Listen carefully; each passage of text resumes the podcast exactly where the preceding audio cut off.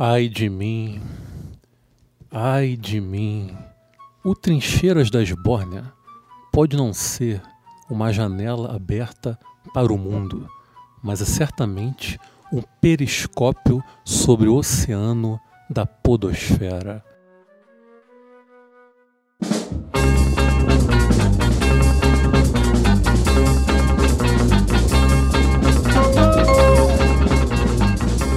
Olá, meninos Antônio Abujanra, que eu declaro iniciado o oitavo episódio da primeira temporada de Trincheiras da Esbórnia, caminhando no escracho e idolatrando a doce e cruel ironia que abarrota a existência humana. Sejam todos bem-vindos. Meu nome é Yuri Freire e cá comigo eu tenho ele, o grande Nilvola, vulgo Nilvio Peçanha. Fala, Nilvio. Olá, pessoas queridas. Novamente, um grande prazer estar aqui. E também um grande prazer estar aqui com a grande militante daqui da Zona Oeste, convidada de hoje. E, antes de mais nada, saudar algo que eu não saldo há muito tempo no programa, mas está na hora de saudar o Clube de Regatas Vasco da Gama, que obteve a sua primeira vitória Amém, no amém. Campeonato Brasileiro e é a primeira de muitas vitórias. Nós vamos agora alavancar rumo à liderança. São 13 pontos de diferença e a liderança está no nosso foco. Não, é, não tem esse negócio de luta contra o rebaixamento, isso é coisa momentânea. O foco, nosso norte, é a liderança, é o título. Então, é isso. Clube de Regatas Vasco da Gama, com certeza estará onde nunca deveria ter saído, que é o polo, que é o, a liderança do Campeonato Brasileiro. O cume, né? O O topo. cume, o topo. E para passar a palavra, também gostaria de saudar é, os camaradas e as camaradas do núcleo do PSOL recém-inaugurado, o Mar- núcleo Marcelo Iuca, daqui de Campo Grande. A gente inaugurou no último sábado com a presença, a ilustríssima presença da dona Luísa, mãe do Marcelo Iuca, do nosso saudoso Marcelo Iuca. Pô, teve uma fala super emocionante, uma fala que emocionou a todos. É, e assim, que deixou todo mundo muito mexido. Ela estava muito mexida, mas também é, muito feliz com a homenagem e a gente também muito feliz e, e- e honrado. A gente deixou isso claro que a gente não estava homenageando, a gente estava se sentindo homenageado por poder é, carregar o nome desse grande guerreiro da música e da militância carioca. É isso.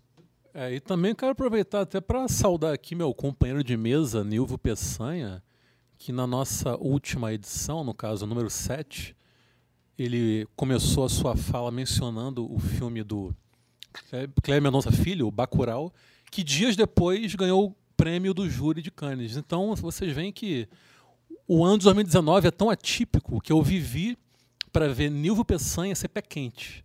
Olha só que coisa esquisitíssima. Mas enfim, espero que o mesmo ocorra em relação ao Vasco da Gama, embora seja bem mais difícil. Ocorrerá. Amém. E cá conosco também, sempre ele, o intrépido Adriano Pedro Ferreira. Bom dia, boa tarde, boa noite, povo bom. Estamos aqui numa mesa boa, com uma ilustre convidada, militante, uma mesa alvinegra e cruz maltina. Que maravilha. Saudar, né, o, o melhor do Rio, e é- isso é algo que né, a gente está em céu de brigadeiro nesse campeonato, né, flanando é, de vitórias e- entre vitórias e vitórias, isso é, é motivo de felicidade. Diferentemente do clube de coração meu e da convidada, que nos- só nos proporciona alegria, a gente no Brasil né, não morre de tédio, mas pode morrer de depressão, de vários problemas. Então, é, a minha, a minha introdução aqui, eu vou colocar uma fala, uma fala representativa em relação à atmosfera tupiniquim que a gente está vivendo. Vamos supor, é, o diálogo, o problema ali não era o, o- a, a captação do diálogo e a divulgação do diálogo. O problema era o diálogo em si, o conteúdo do diálogo, que ali era uma ação visando burlar a justiça, e esse era o ponto. Vamos supor. Vamos supor. É isso. Um caipira em Queridíssimo, Nova York. queridíssimo Sérgio Moro. Com respeito a todos os caipiras. Que não estamos me- nesse momento. Que não merecem ter um cara desse Um como representante conterrâneo. como esse. E tem mais alguma coisa pra falar, Adriano? Isso aí já Disso- diz, tipo, esse, É, diante disso, né? Eu acho que é, é uma fala definitiva que resume bem Uma fala de autoridade. uma autoridade. Se o homem está dizendo isso, quem sou eu para me opor, né? Enfim. que fase. Adriano, põe isso no mudo, pelo amor de Deus, pra vibrar, sei lá. Mas enfim. E hoje aqui temos a retumbante honra de receber como convidada a queridíssima Jo Araújo para debater conosco a reforma da Previdência. Jo, bem-vinda e, por favor, apresente-se, porque o Brasil inteiro e até boa parte do mundo está lhe ouvindo nesse exato instante. Opa, que beleza. Boa noite a todas e todos. Saudações alvinegras. Somos o melhor do Rio. Não estou acompanhando os jogos, não, que eu estou meio sem tempo. Mas, enfim, saudações alvinegras. É muito bom estar aqui com vocês. Primeira vez, né, estreante. Eh, virgenzinha aqui nesse, nesse lance do podcast. O Yuri me convidou. Pô, vamos lá. Tá afim de fazer um podcast aí? Pô, claro. Vou sim, vou fazer um podcast, eu gravo com prazer. Mas eu ia perguntar para ele, o que é um podcast mesmo? Gente, olha a minha idade, né? Já passei de meio século, né? Então, assim, O Adriano também. essas coisas assim, né? Então, me- Eu aí- sou a prova viva de que nunca é tarde para Ser jovem. Pois experiências. é, aí eu perguntei para minha filha, filha, me convidaram para fazer um podcast. Aí minha filha, tá bom, mas eu falei, e o que é um podcast? Aí ela foi me explicar. Tal. Então, minha filha Manu, mandar um grande beijo para minha querida filha Emanuele. É, e eu vou, cit- já que todo mundo falou aqui alguma coisinha, eu vou, eu peguei agora aqui uma citação da, da Frida Kahlo, que eu tenho imenso, porque eu tenho imensa admiração. E eu vi agora uma frase aqui bem interessante da Frida, que é: Tentei afogar minhas mágoas, mas as malditas aprenderam a nadar. E agora estou sobrecarregada com essa decente e boa sensação. Então é isso, estamos né, carregados de mágoas, porém estamos adiante, estamos seguindo firmes na luta. É isso. É isso. Que beleza, que maravilha. Também saudar aqui a. De Abujan Frida Kahlo, que maravilha. Que programa Muito fantástico. Oh, isso aqui é esbanjando cultura e sabedoria. É, saudar também a, a estreia da seleção feminina de futebol, né? Maravilhoso. Que venceu por 3 a 0 a Jamaica, com três gols. Estados da- Unidos. Ah, não. Jamaica, É, rapaz. Jamaica. Jamaica. É, eu não Jamaica. consegui assistir, mas nossa, foi maravilhoso. Venceu por 3 a 0 com três gols da Cristiane. Artilheira da. Copa do Mundo que está ocorrendo na França. O Brasil que está no grupo C, junto de Austrália, Itália e também da própria Jamaica. E a Oi. Marta não vai jogar, né? Ela não jogou na estreia, porque está meio machucada ainda, mas pode ser que jogue. Provavelmente, segundo jogo, ela deve Ai, estar Joga, tomara. né? É, Toda bom, boa tomara. vibração, né, para nossas meninas. Sem dúvida. Eu, eu consigo ver o jogo, assim, diferentemente da masculina, que tu olha para aquela camisa e dá um ranço. As mulheres têm uma atmosfera diferente, eu consigo. Ainda mais amarela. É. É, e, e é a questão, né, de que as mulheres não têm respaldo e apoio nenhum. Nenhum, né? nenhum. Futebol Não, é, feminino nunca tiveram. é muito diferente do que acontece com os Eu não homens. perdoo, não perdoo E- essa horda de imbecis que profanaram o manto da Canarinho. E saudar também a seleção venezuelana que venceu os Estados Unidos por 3 a 0 Uh, que Isso em maravilha. pleno território Yankee no dia de ontem. Então, isso chupa imperialismo Delícia. e viva a Revolução Bolivariana. Sempre maravilhoso, sempre um deleite ver norte-americano se fudendo, pau no cu deles. Grande Muito seleção vinho tinto. Isso, Lavinho Tinto. É, lembrando também que estamos nas redes sociais, na facebook.com.br Trincheiras das Bórnia, instagram.com.br Trincheiras das Bórnia, no Twitter, arroba esbórniacast. Lembrar também da nossa parceria com o Veste Esquerda, www.vesteesquerda.com.br, um site maravilhoso com várias camisas supimpas e fantásticas. É só entrar lá, escolher a sua peça e digitar trincheiras na parte do cupom de desconto e assim você consegue um desconto de 10% na compra de qualquer peça. Aproveitar também para saudar aqui a arroba tá underline estranha que, nos mandou, que nos mencionou lá no Twitter, uma mensagem bem bacana. E também ler aqui uma mensagem bem legal que a gente recebeu no nosso Instagram, do arroba Eric V. Martins. Dessa vez, infelizmente, não foi o nosso querido Renan Rainha. Renan Rainha, saudades. Volta, Renan Rainha. Volta, volta. Tô volta, preocupado. Será que ele ficou acuado ou oprimido? É. Renanzinho, Renanzeira, vem com a gente. Tu é nosso mascote, porra. E disse o Eric V. Martins, aspas pra ele.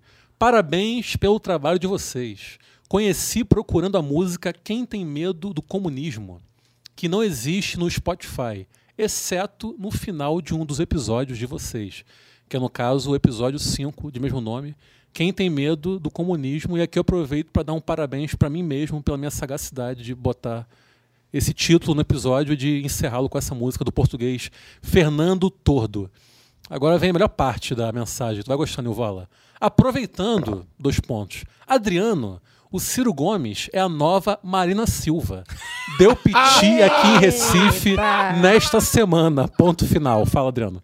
Eu queria mandar um abraço para dois, do- dois abraços para dois alunos ilustres, o Douglas e o Johan, que conheceram o podcast A Revelia das minhas aulas e depois fizeram a conexão com comigo e perceberam e vieram falar comigo, que são, são ouvintes e admiradores do podcast. Eu não doutrinei, mas eles, como são inteligentes, o melhor aluno da classe, óbvio que procuram se informar com veículos que têm profundidade e qualidade na informação. Então, um abraço, Johan e Douglas. É isso. Abraço dado. Podemos ir para os Borne News, que será quente. Quentíssimo. Quentíssimo. Nesta noite. ninguém morre. A Esbórnia o tempo todo.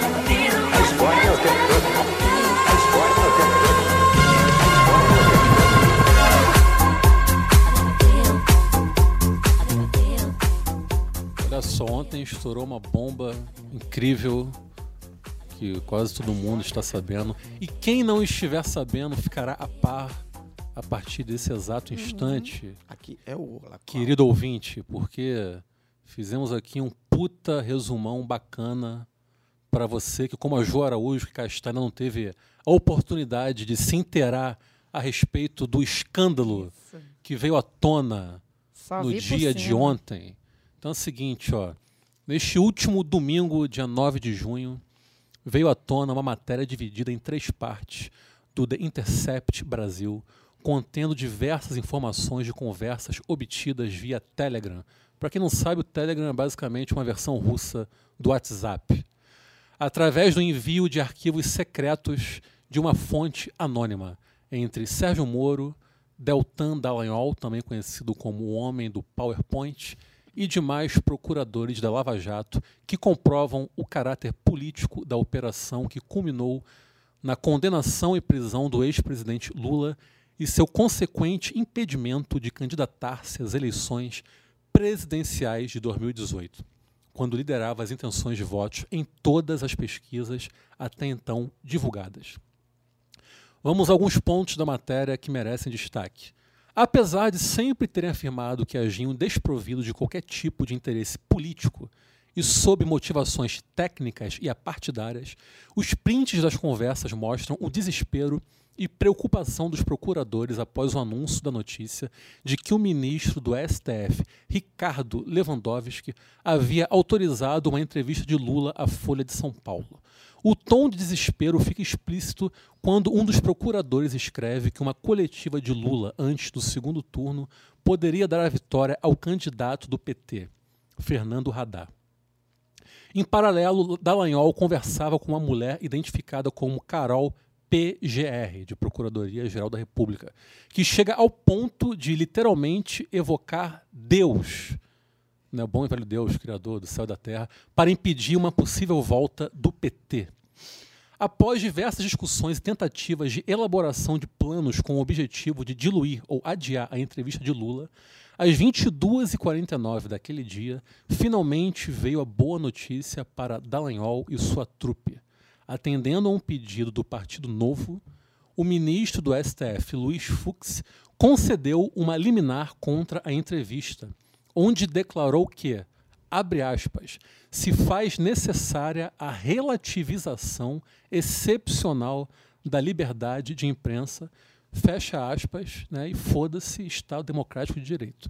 Como era de se esperar, o clima dentre os participantes do chat foi de imensa euforia. Uma reportagem do jornal O Globo de 2010 foi utilizada como prova na denúncia contra Lula na suposta compra do triplex do Guarujá. Embora as duas inconsistências saltem aos olhos. A declaração do então candidato à reeleição apresentada à Justiça Eleitoral em 2006 mostrava a participação dele na compra de um apartamento no Guarujá. Porém, não havia qualquer menção ao fato de se tratar de um triplex.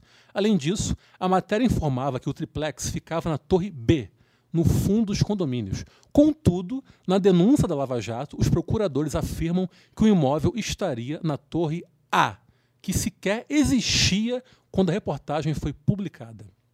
Em suma, a Lava Jato empregou uma informação errônea como evidência para provar que Lula teria recebido o triplex como propina por contratos da empreiteira OAS com a Petro- Petrobras, que seria a peça central da denúncia por corrupção passiva e lavagem de dinheiro.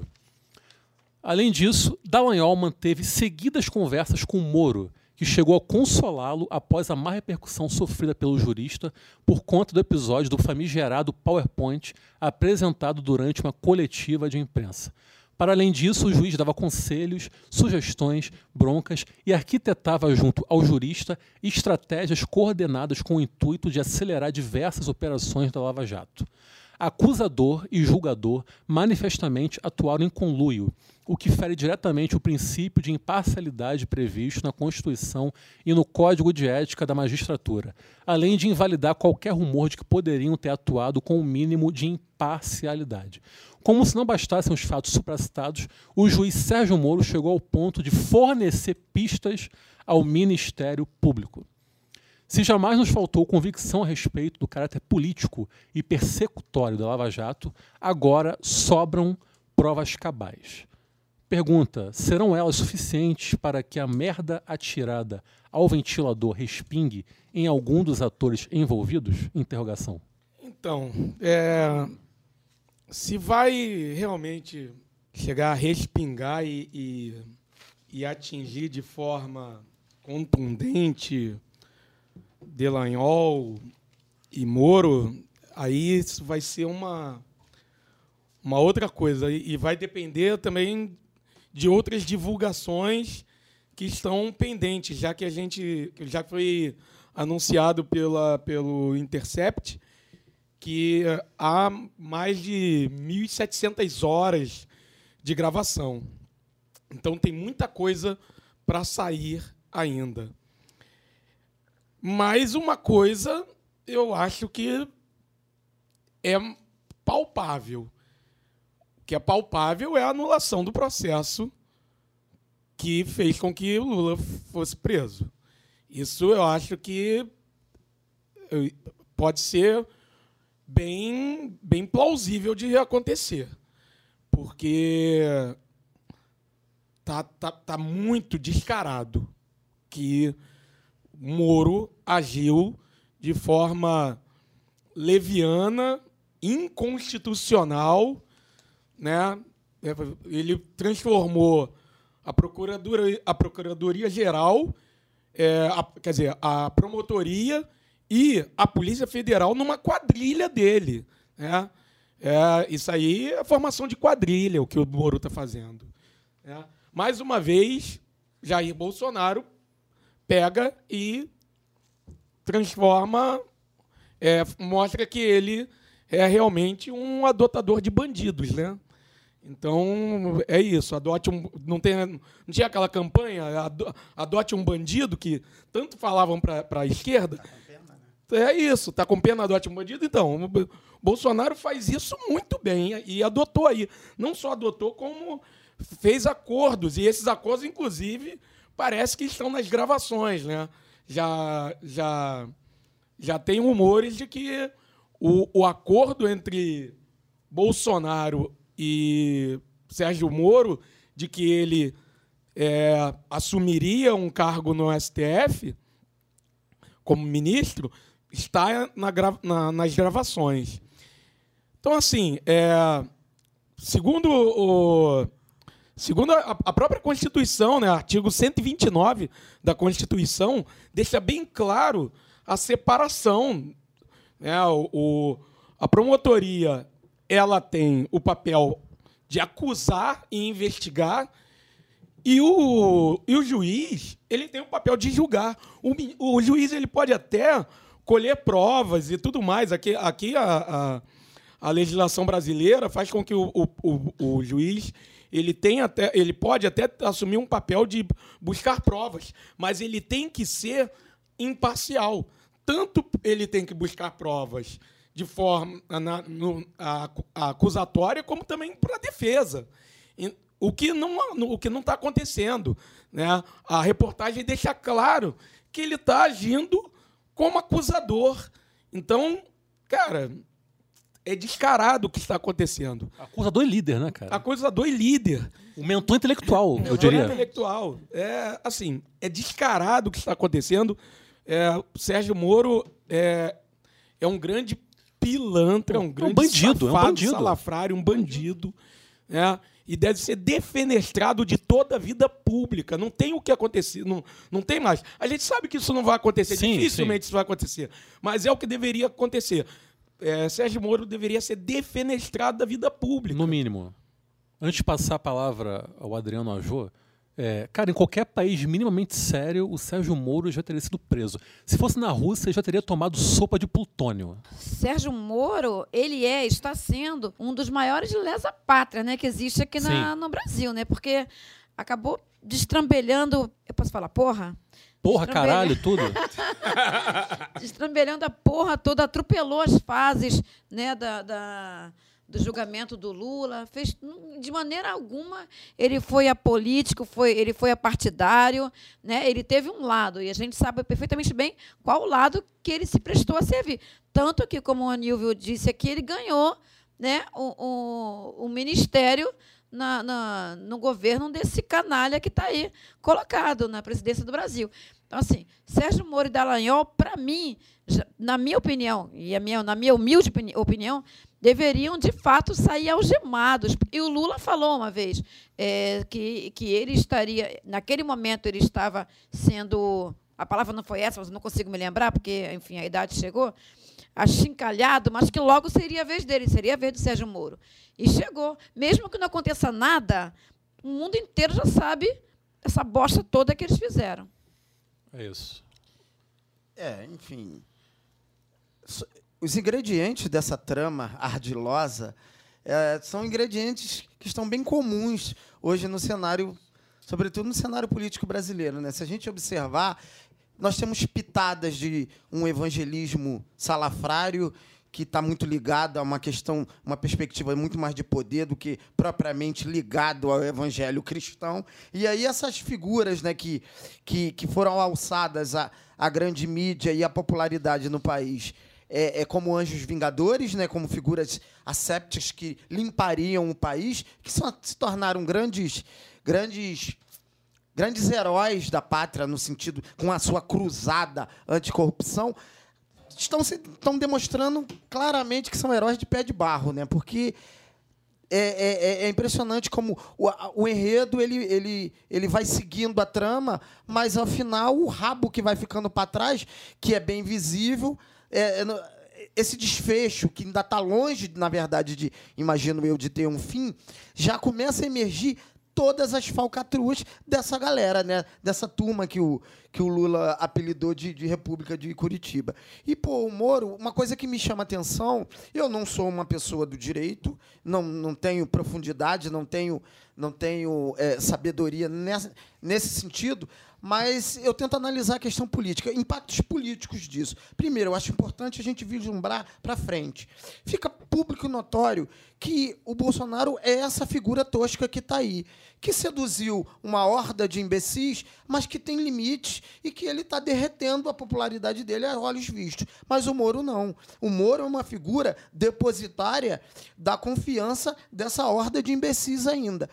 É importante evidenciar a figura que ele é, porque imagino eu e a, a- mulher dele já deu provas, ele já deu provas, que ele tem o olho na cadeira presidencial. Isso é muito, isso é fato. Inclusive, eu acho que essa aproximação dele com o Bolsonaro foi muito mais estratégica por conta da parte dele do que propriamente a admiração que ele tenha com o Bolsonaro. Ele tem um projeto individual de poder.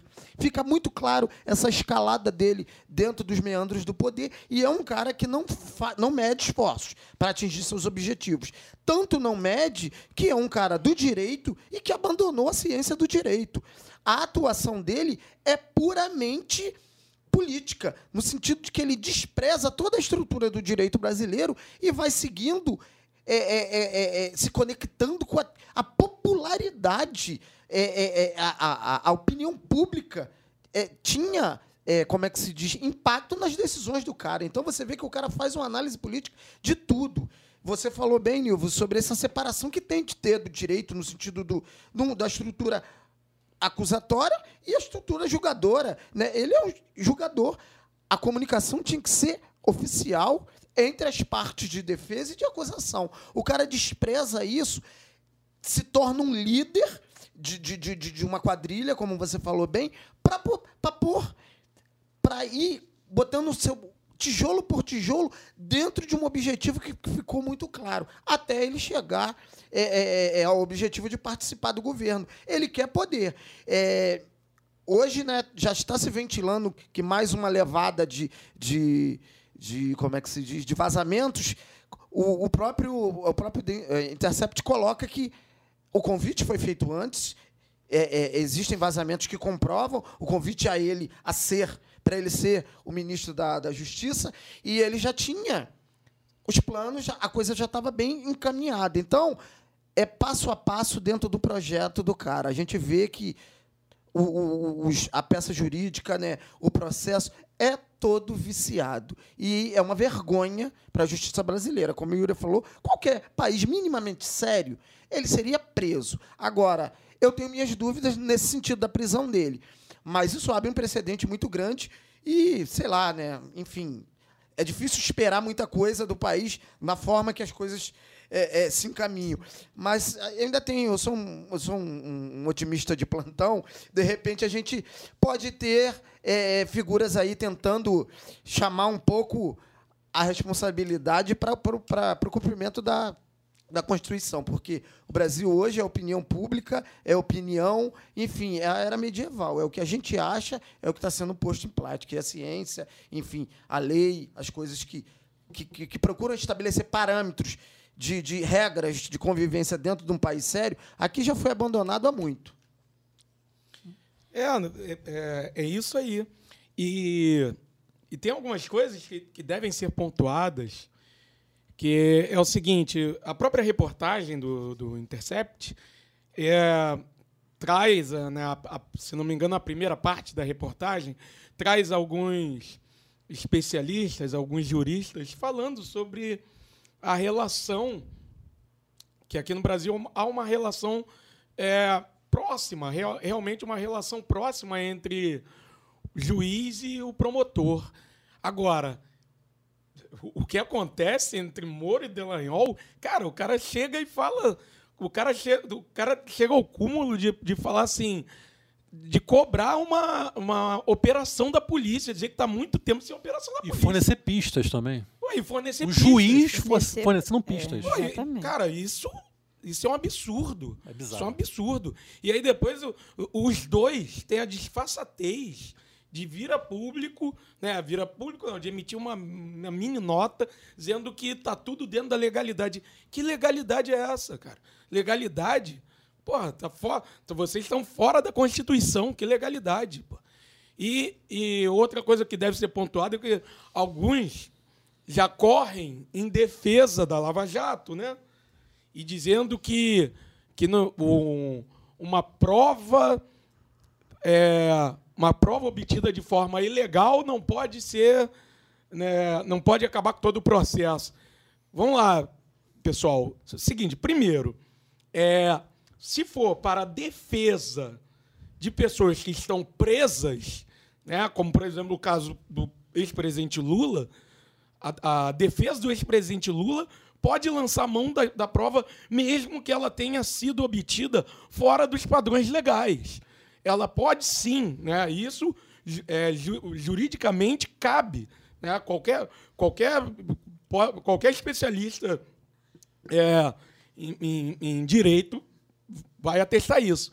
Então, é, e aí o que acontece? O processo pode ser anulado, e aí, beleza. Depois re- recomeça o processo todo de novo, e aí, ok, pode até ser que depois um outro juiz entenda, de repente, até que o Lula é, é, é culpado e tudo mais, pode ser mais para frente. Mas aí o processo tem que recomeçar, né? E recomeçar dentro de parâmetros normais e não dentro dessa, dessa bizarrice que foi orquestrada por Sérgio Moro. É, a gente tem exemplos de, de processos viciados ao longo do tempo que foram anulados, a, a Satyagraha, enfim, tem processos Sim, que sim. foram contaminados e, e, inclusive, tem, tem, né? É um pensamento do direito que é ma- mais vale você é, inocentar 100 culpados, mas que não culpe um inocente. É, é, o direito, né, num- e aí citando um abraço para o Eric, citando o professor de direito Ciro Gomes, que ele fala do direito positivo, que o direito brasileiro ele tem essa questão. Não perde uma, né? Você não tem a possibilidade. Não, o, o direito é a letra fria da lei. Não tem essa coisa de fazer uma análise meio subjetiva do conjunto da obra. E aí, a gente viu no processo aí, o Dallagnol falava: ah, a gente não tem provas, mas temos as convicções. Na verdade, nem convicções tinha, né? Diante de, da- da- das coisas é, escatológicas que surgiu dentro desse processo, leitura de, de 2.500 páginas em, em três dias, enfim, é, peça jurídica com, com partes inteiras copiadas de outro processo, e, e você vê, era, era, uma, era, um, era toque de caixa no sentido de condena em clausura o Lula, porque para não deixá-lo é, é, aparecer, porque com a intenção de calá-lo e de tirar ele de circulação dentro, da, dentro do pleito eleitoral. Agora eu fico imaginando é, vender a alma para o diabo, né? Você pega aí uma parte da elite, você pega a Rede Globo que apoiou isso e que bateu palma, e que botou Artista, né? é, que botou, Beijo pra Suzana Vieira, querida. Marcelo Serrado, um abraço. É aquela galera limpinha, eu não tenho culpa, votei no Aécio. Eles cada vez vão ficando mais envergonhados e os, os seus heróis escolhidos vão caindo por terra e ficando apodrecendo na beira da estrada pelo caminho. Moro é só mais um deles. Eu quero saber qual vai ser a próxima camiseta. Quem vai estampar a próxima camisa? Agora, eles tomaram Boa Noite Cinderela, essa é a grande verdade, porque acreditaram piamente, a Globo, na sanha de temor em relação ao PT, alçou ao poder uma quadrilha de lunáticos imbecis e, enfim, hoje eles estão pagando um preço caro e o Brasil está na situação que está por conta dessa elite escrota, imbecil do país. E aí a gente tem esses seguidores que vão para a rua com camisa da CBF, que também isso é para fazer número, né? Eles não têm muito, muita voz, mas eles fizeram um número para engordar esse caldo de chorume que virou a porra do país. Os caras, além de tudo, eles são burros e sem carisma. Isso que me deixa triste, cara. Eu sinto muita falta, assim, de uma galera canalha, porém carismática, tipo Paulo Maluf, Fernando Collor de Mello, queridíssimo, que tá lá em Brasília ainda. Porque pelo menos era uma, era uma direita moleque, né? Uma direita toca-me voe, uma direita E carismática. É, tá é, né? Renan entendendo? Direita toque me voe, eu É, acho. direita toca-me voe, Ana Calheiro entendeu? foi ministro da Sim, Justiça. sim, É, sim. uma, é uma personagem? É- é, é uma personagem rica da, da É, hoje- política Sim, sim. oligárquica brasileira. Hoje eu li em algum lugar, uma, uma amiga minha postou que teve uma, uma vizinha dela com quem ela já teve embates seríssimos, que tirou do, do carro o adesivo de apoio à Lava Jato. E assim, porra, a mulher defendia a Lava Jato, Moro, nosso herói. Aí tirou o adesivo do carro. Mas a turma do, do, do Bolsonaro está tentando desqualificar né? A- a- o vazamento, dizendo para aqui, dali. E como você falou, o Dallagnol nem convicção ele tinha naquela, naquela porra daquele. Fez aquele, aquele PowerPoint de bosta para mostrar um troço. não. É, e nos porra. prints que vazaram, ele diz claramente que não tinha convicção nenhuma. É, deixa bem claro isso. É, pois é, eu estava hoje num simplo lá que eu ia fazer uma atividade é, do, do- lá do, do sindicato, eu ia ter que sair para fazer a minha área. E eu comecei a ouvir, mas eu não tive como acompanhar, infelizmente não deu. Mas eu pude né, observar isso, né? Que, que as pessoas, de fato, o cara, é, é- eles são tão imbecis, né? Que eles não têm convicção do que eles fazem e querem que eu. E quem é que acredita ne- nesse- nesses bostas? Não dá, não dá para você levar a sério, né? 54 milhões de brasileiros Pois é, acreditaram, né? pois é, pois é. E acreditaram, mas assim, a galera mais arraigada, os bolsonautas mais arraigados, é, como eu falei, eu- eu- até por uma questão, já confidenciei para vocês, é uma questão antropológica, é insalubre, mas eu participo de dois grupos bolsonautas para saber. Cara, hoje foi hilário, a galera só mandando bom dia com flores e tal, ninguém tocou no assunto. Fofo. Mas para eles, isso não vai ter impacto nenhum. Pros- eu, eu acredito que o Bolsonaro tem 20% do, do eleitorado dele, que é uma legião de cegos que pulam do prédio se ele mandar. Essa galera não é afetada. Não vai ser afetada. Ah, vai morrer aí. 20%. vai morrer a- Defendendo, abraçado, vai morrer defendendo. Agora, é, os do- desdobramentos políticos, e aí, é, volto a falar, o Moro era um projeto. O Moro era um projeto de perpetuar e de aperfeiçoamento dessa, dessa, desse fascismo que a gente está vivendo. O Moro era, uma, era, era um- um- uma tentativa de aperfeiçoamento desse fascismo. Eu acho que tirava um pouco essa dimensão escatológica do Bolsonaro e ele é uma Sim. figura é uma figura meio meio brega, mas é uma figura que, que tem um trâmite maior. Enfim, e aí eu acho que isso a gente precisa fazer um trabalho de desgaste da imagem Será que ele dele. quer ser presidente, o Sérgio Moro? Tem que ser candidato? Poderia. Queria, Já ouvi já dizer, já ouvi dizer, Agora- é, já ouvi dizer que o próprio STF, né? E ele tem que esquecer, porque diante dessa situação Queimou É, muito. queimou queimou, muito. Ele vai queimou. para o Senado. E tem muito para ser queimado ainda. vai, Sim, vai sim. sair muita coisa. Não, vai. De, de tédio ninguém morre nesse país, cara. Eu acho que a gente vai ter A gente vai ter uma semana até o final, até o final do ano aí a gente tem muita matéria.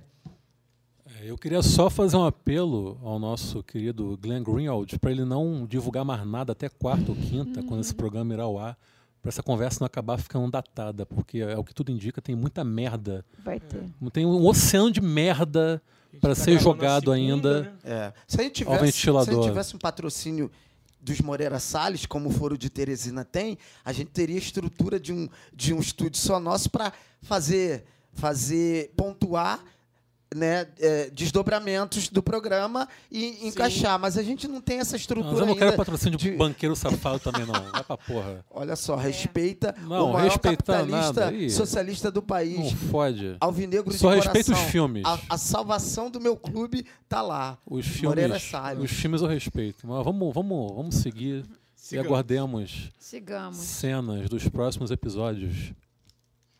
Olha só, então vamos à pauta principal, né? A contra-reforma da Previdência, a qual discutiremos aqui pelos próximos minutos de nossas vidas. Começando aqui bem devagarinho, ó, bem gostosinho, de forma didática para quem está nos ouvindo. Começando do começo, do princípio, né? Do início, da O-. Vamos, calma, Adriano, deixa eu falar um pouquinho. Adriano, não se contém, bicho. Adriana Puta que o nervosa. pariu, meu Boca irmão. É, caralho, ô boquinha nervosa. Vamos que vamos. O que é a Previdência Social? A Previdência é um seguro social em que o trabalhador participa através de contribuições mensais. O benefício dessa contribuição é garantir ao segurado uma renda na hora em que ele não puder mais trabalhar. Demorou, Nilvio, mas beleza. Em outras palavras, a Previdência Social é o sistema público que garante as aposentadorias dos trabalhadores brasileiros. Vale ainda notar que, além de proteger o trabalhador para a sua aposentadoria, a Previdência tem como missão salvaguardar os trabalhadores contra outros chamados riscos econômicos, tais como a perda de rendimentos por conta de doença, invalidez, entre outros infortúnios. A Previdência, assim, não oferece apenas aposentadorias, mas também benefícios como auxílio-doença, salário maternidade e pensão por morte. A título de curiosidade, até porque Trincheiras da Esbórnia também é cultura, o primeiro país que criou um plano de aposentadoria foi a França, em 1673, construindo um sistema estatal exclusivo para os membros da Marinha Real, que dois séculos depois se estenderia para funcionários públicos.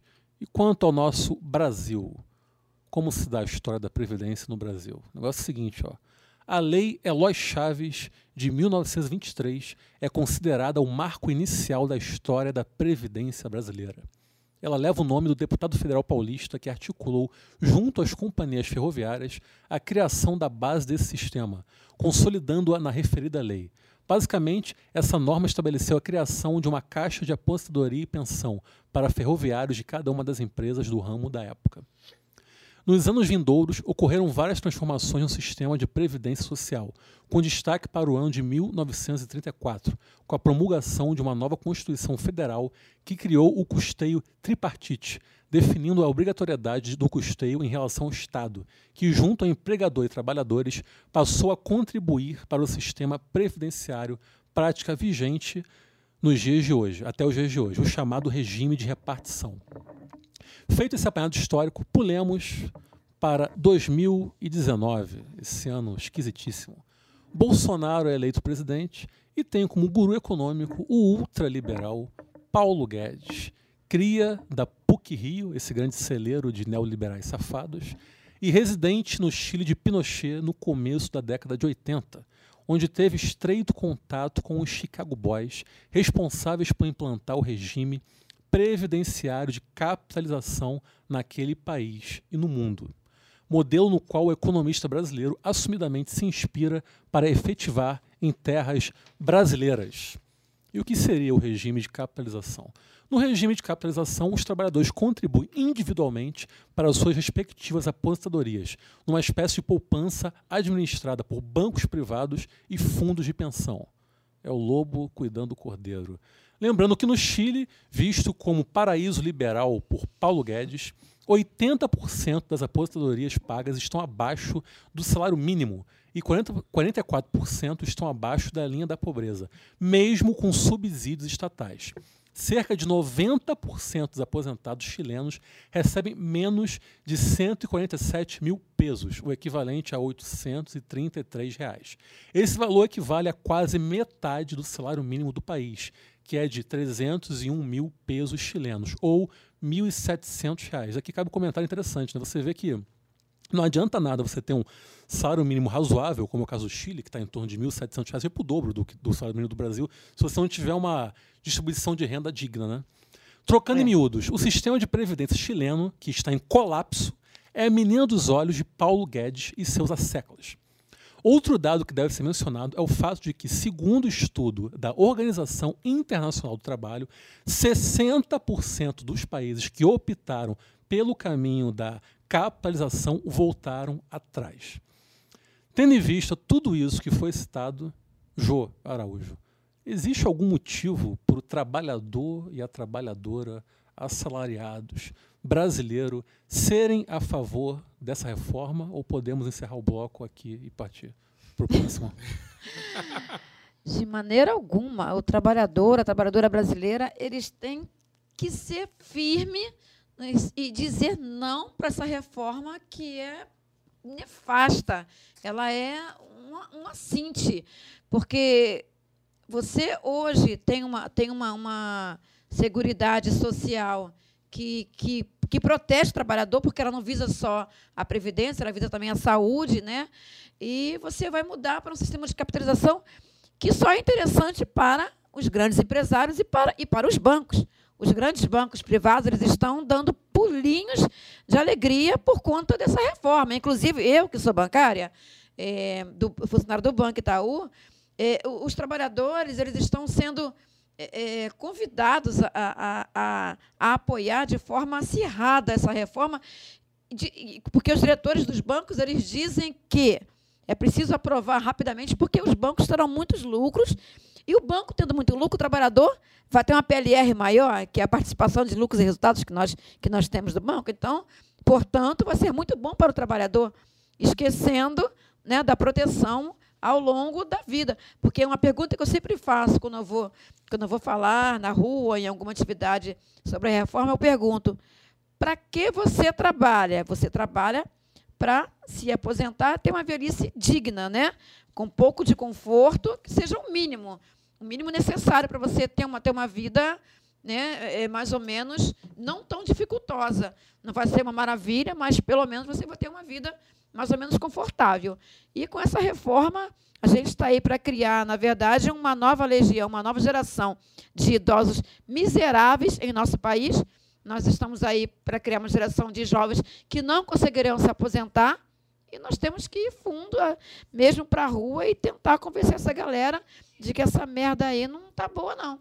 Idosos miseráveis e suicidas, né? Que Isso, tem isso. isso. Como no Chile. Exatamente. Inclusive, Paulo Guedes, quando, essa, quando foi implementado esse sistema lá no Chile, ele era da equipe econômica Sim, sim. lá no Chile. Né?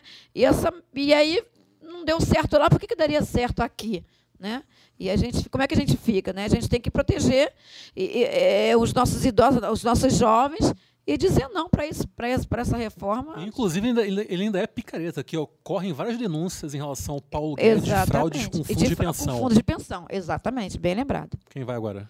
É, essa questão da, da, da, da, da reforma, eu acho interessante, assim, é algo que explodiu no sentido de que se tornou um pilar de sustentação do país. A reforma é a reforma, porque se não fizer a reforma, o país está fadado aí para o fundo do poço e a gente tem que salvar o país aprovando a reforma.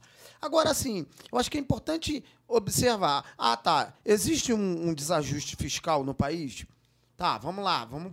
Existe a relação entre o que se arrecada e o que se gasta.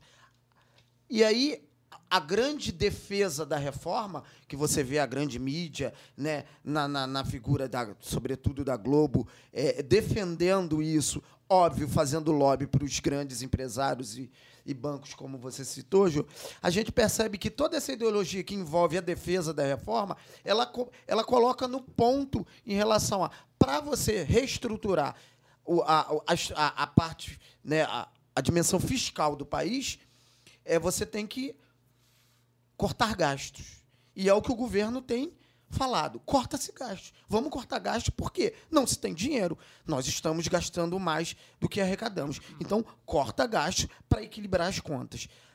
Mas essa ideologia perde totalmente a, a, a, a observação humana da, da, da questão econômica. Por quê? Você corta gastos, corta gastos, vai cortar gastos na estrutura de atendimento, na, na assistência social, na previdência e na educação e na saúde. A gente está vendo, o governo está fazendo essa economia.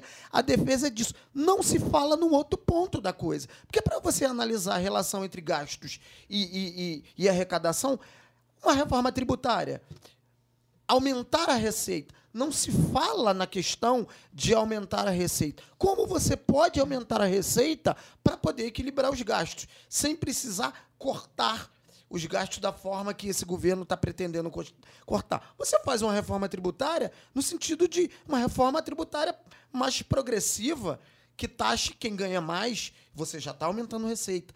Um outro ponto que é importante também falar: a economia não cresce.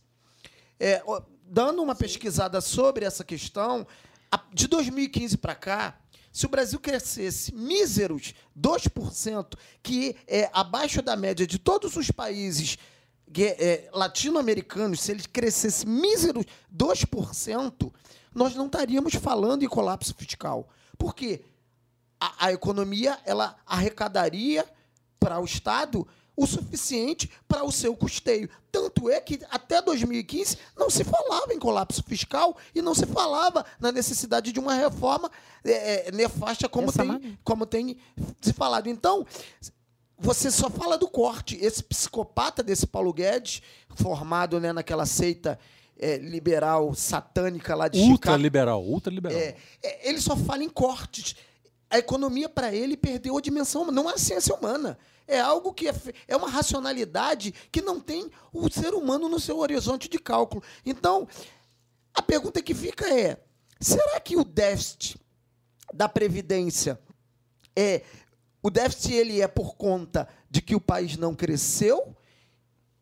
Ou se ele crescesse, haveria o déficit. É importante a gente observar essa questão, porque se você tem investimentos e se você abandona essa austeridade que Dilma colocou né, no estelionato eleitoral que ela deu no segundo mandato, botando Joaquim Levy, que é uma figura é, é, é, é, da escola dele, é pupilo do, do, do Paulo Guedes, a partir dali a gente vem tendo uma escalada de queda de receita por conta da, da, da, do entrave da nossa economia. E não se fala num outro projeto, só se fala no chicote, no lombo do trabalhador.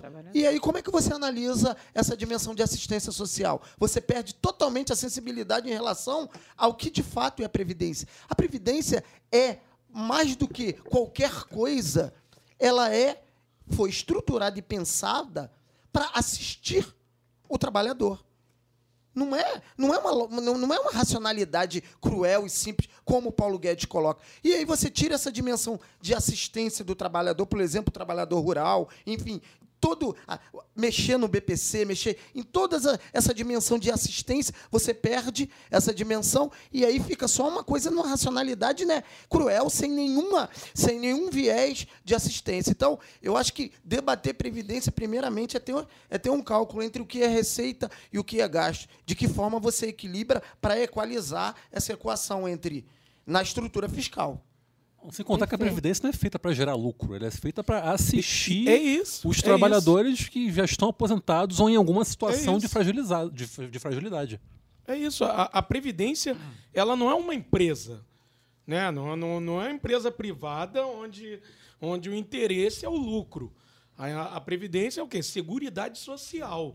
Então, o, o, o objetivo é servir ao povo. Né? É garantir a, a, a subsistência do povo. Então, não, não tem que gerar lucro. Isso é, isso é uma ideia pô, ultraliberal, como já foi falado. E, e o seguinte, co- como o Adriano falou, até 2015, a, a Previdência era para lá de superavitária. O, o problema é que não foi criado um, um fundo previdenciário, né, que eu acho que o melhor é a gente criar um fundo previdenciário para esses momentos onde há um superávit, e aí no momento onde não há um superávit, você pode compensar com um fundo. O, o, o negócio é que quando, quando você tem um superávit, você desloca o dinheiro da Previdência para outras áreas. É a DRU, né? A desvinculação das receitas Isso. da União. 30% que pode ser deslocado, você usa para outra coisa. E agora o Bolsonaro quer acabar com a DRU e quer deslocar tudo. Sim, tirar qualquer, qualquer vínculo orçamentário. A coisa é gaste é, de acordo com, com o que você julga ser justo, né? É, é- é- É. é o, o- o- o executivo fazer isso. Ou seja, ele quer fazer uma reforma da Previdência para tornar a, a, a Previdência super, super superavitária e aí acabar com a DRU para pegar todo o dinheiro da Previdência e fazer o que ele quiser com o dinheiro da Previdência. E aí, sinceramente, um cara que está querendo acabar com o BPC, que vai ferrar com a vida de deficientes, de idosos, vocês acham mesmo que esse cara vai pegar o dinheiro da Previdência e vai melhorar a vida de pobre? Você acha mesmo que o cara que tá, vai ferrar com a vida de trabalhador rural vai pegar o dinheiro da Previdência e vai melhorar a vida de pobre? Você acha mesmo que o cara que, que vai pegar, que vai acabar com, a- com. que vai ferrar com gente que ganha o abono salarial, né? Ho- Hoje em dia, o abono salarial é para as pessoas que ganham até dois salários mínimos. E aí ele quer para quem e ele quer diminuir isso para quem ganha um salário mínimo cravado. Ou seja, tem estados que não vão que, que vai ter vai ter gente que não vai ter vai ter contribuinte que não vai receber, porque muitos estados é, as pessoas ganham mais do que o salário mínimo, porque o, o- o salário mínimo do estado é maior do que o salário mínimo estado, é, nacional. Então vai ter estado onde o contribuinte nenhum vai ganhar o, o abono salarial. Ou seja, vai ferrar com a vida de muita gente, muita gente pobre, ao contrário do que está sendo noticiado nas grandes mídias. Na, na- grande mídia, como, como a Dona Globo, por exemplo. A dona Globo que está dizendo, a dona Globo que se coloca muitas vezes, que todo mundo diz aí que é, que, que é oposição ao Bolsonaro. Mas ela pode ser até a oposição ao Bolsonaro até a, até a Porra nenhuma. página 8. Mas ela tá de, de braço dado. Oposição nos costumes, só olha lá. Sim. Agora, economicamente, ela tá ali, Lado a lado. lado a lado. Mas ela é devedora. Sim. É, então, as Sim, grandes sim. empresas são devedoras. E aí, por isso que eles apoiam, né? Então, então, um governo que vai ferrar com a vida de quem ganha um abono salarial, cara. O cara. O, quem é que ganha um abono salarial? O cara que faz tudo certinho ali. O, o, o, o cara que trabalha, tem um trabalho formal. O cara que tá ali, ó, carteira assinada, tudo formalzinho, tudo certinho. O cara que tá dentro da formalidade. E aí o cara ganha até dois salários mínimos, dois salários, até dois, né? Menos de dois salários mínimos. A gente está falando de menos de dois salários mínimos. A gente está falando de gente pobre. E aí o cara vai ferrar com a vida dessa galera. Então vocês acham que um governo que vai ferrar com a vida dessa galera, galera pobre, vai pegar o dinheiro da Previdência e vai beneficiar o pobre? Ah, pelo amor de Deus, né? Tu vai agora? Não, é, só lembrando que o Jair Bolsonaro, em campanha, ele deixou bem claro. Bom, a gente está falando aqui da reforma da Previdência. E a reforma ela é constitucional, né? E, e essa, e essa a, a, a, Seguridade é constitucional. E essa reforma ela é inconstitucional. A, Constituição Cidadã ela garante ao trabalhador a Seguridade Social. Agora, a gente tem que lembrar que o, que o Jair Messias Bolsonaro, em época de campanha mesmo, ele já, ele já bradava aos quatro ventos que é difícil ser patrão no Brasil. Né? Todo mundo sabe, tem, tem vídeo dele falando isso. E dizia que, Força, guerreiros. pois é, o trabalhador, e eu mostrei isso para o pessoal, né? Lema. o trabalhador um dia vai ter que escolher menos direito e emprego ou todos os direitos e desemprego. Ele foi claro, ele não enganou. Votou nele quem se identificou com tudo isso que ele falava, que essa intolerância, tudo isso que ele, que ele, que ele, que ele colocava, que ele bostejava, o pessoal se identificou e votou nele, acabou elegendo. Só para citar aqui mais algumas mudanças que estão previstas nessa reforma da Previdência. Ó. Idade mínima para aposentadoria. Atualmente não há. Com a, com a reforma, iria para 65 anos. Aposentadoria por tempo de contribuição. Atualmente, 30 anos para mulheres, 35 anos para homens. Com a reforma, ela deixaria de existir. Tempo mínimo de contribuição. Atualmente, 15 anos. Com a reforma, subiria para 25 anos. Pensões por morte, que, é- que, é- que era até algo que a Jo estava conversando com a gente que antes da gente gravar, começar a gravação. Atualmente, valor integral com reajuste vinculado ao salário mínimo. Como seria com a reforma? 50% do valor integral mais 10% por dependente reajuste desvinculado do salário mínimo. Ou seja, ela não melhora em absolutamente nada para o trabalhador e para a trabalhadora. Então, como é possível que exista gente pobre favorável a essa merda? É isso que me tira o sono todos os dias. É, só, só pontuar duas coisas, pegar o gancho de, das duas falas aqui. Primeiro da, da Jo, é, que quando ela fala de, de- do, do patrão, né, da fala do Bolsonaro, que é difícil ser patrão, aí lembrando que muito dono de padaria e dono de lojinha da esquina acha, pô, realmente é muito difícil ser patrão. Só que o Bolsonaro não está falando de você Não. tá? Não o Bolsonaro mesmo. não está falando de você. Você que realmente, realmente, o, o, o, o pequeno e até médio empresário é complicado mesmo. É, o cara né? É, é Aquele complicado. Aquele que tem um mercadinho que É, compra é um complicado, SUV. não é fácil. Compra um SUV em 60 meses e, e ele Não, acha que ele é um mas- capitalista, é, né? Mas é realmente é complicado né, ter, ter o seu próprio negócio aqui no Brasil. Né, você, é complicado, é complicado. Não, não, não, não vou dizer que, que, que é fácil. Né? Agora, não tá falando de você, ele tá falando do velho da van, né? Ele tá falando dele. Jatinho de 250 É, milhões de reais é. e que deve É. 400 milhões de Ele reais. tá falando do dono da Riachuelo. É, é, é deles que ele Tá, tá, falando de quem é burguês safado É, e que é vai a cortar. vida deles que é complicada. Isso. Tá falando de quem vai cortar cana no Globo Canavieiro quando a Revolução triunfar no Brasil. É E só, galera pra, e só pra finalizar aqui rapidinho, pra passar a palavra pro Adriano que ele quer falar, é. O, pegar o gancho aqui da fala do, do Yuri, que tá falando de, de alguns dados, é falar também dos professores. Por exemplo, o professor, né, um professor da rede pública, ele pode ter duas matrículas. Né?